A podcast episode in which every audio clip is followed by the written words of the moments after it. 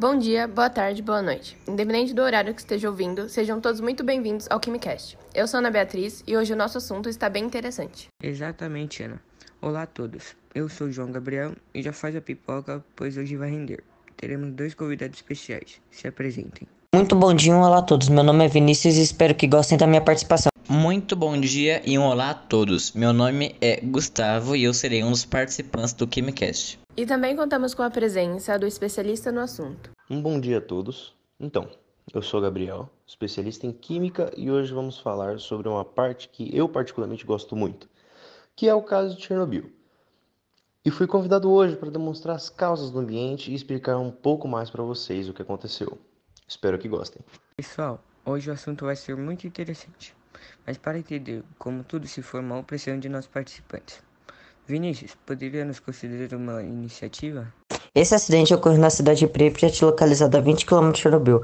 É conhecido como o maior desastre nuclear da história e é um dos dois únicos acidentes nucleares classificados com nível 7. Era uma madrugada de sábado quando ocorreu uma explosão de vapor do reator 4, que deu início ao incêndio. Enquanto os funcionários tentavam controlar o incêndio, perceberam que partículas de radiação tinham começado a se espalhar pela atmosfera sem controle algum. Ao decorrer da explosão e incêndio, 31 pessoas morreram e dois eram funcionários da usina que foram mortos na explosão. Mesmo com essas mortes, as pessoas sofreram efeitos de longo prazo por conta da radiação, por exemplo, mortes pelo câncer ou alguma deformidade. Algum tempo depois desse acidente, foi divulgado que a culpa foi dos funcionários da usina e em 1991 foi divulgado que também foi por defeitos do reator como motivo principal. Mas hoje se tem o conhecimento de que essas duas teorias estavam certas.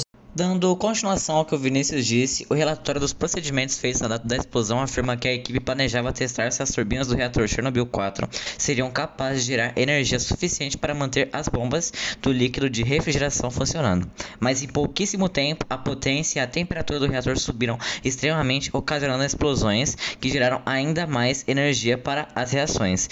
E além disso, houve a entrada de oxigênio do ar, que piorou o processo de combustão, contribuindo para que a radiação fosse espalhada. A usina nuclear de Chernobyl era utilizada para a geração de energia para o país inteiro.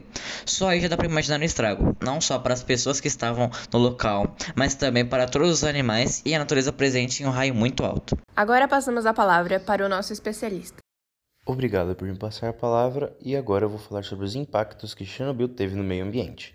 O acidente de Chernobyl liberou 400 vezes mais radiação do que a bomba de Nagasaki e Hiroshima, e mesmo após 33 anos que se passaram, parte do norte, centro e leste da Europa tem contaminações. A radiação tem o poder de fazer alterações em nossos DNAs, com isso provocar mutações genéticas que podem provocar câncer.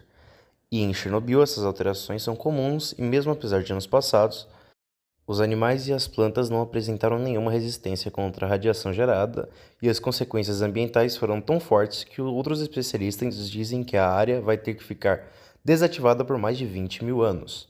E voltando a outros problemas, existe a Floresta Vermelha, que se trata de uma floresta com 10 km que se tornou vermelha por conta da radiação, e todas as árvores morreram logo depois por absorção em excesso de radiação.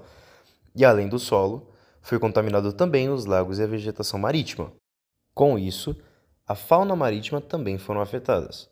Mas, para conter todo este caos os russos criaram o sarcófago, que é uma estrutura que, fechada com a usina, tem 200 toneladas de cúrio radioativo, 30 toneladas de pó contaminados e 16 toneladas de urânio e plutônio. A estrutura em si é feita de aço e chumbo, feitos para conter a liberação de radiação e poeira radioativa. Foi construído em 26 de abril de 1986 e vai ser trocado em 2023.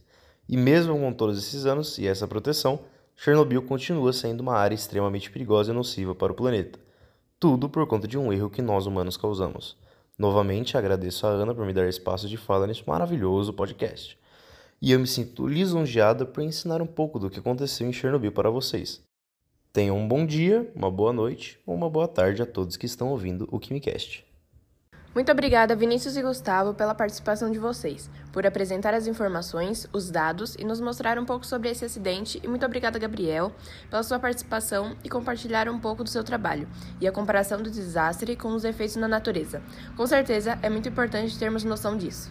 Agradeço a participação de vocês e dos nossos ouvintes. Espero que tenham gostado e aprendido um pouco mais sobre Chernobyl. Espero que vocês no nosso próximo KimiCast. Até mais.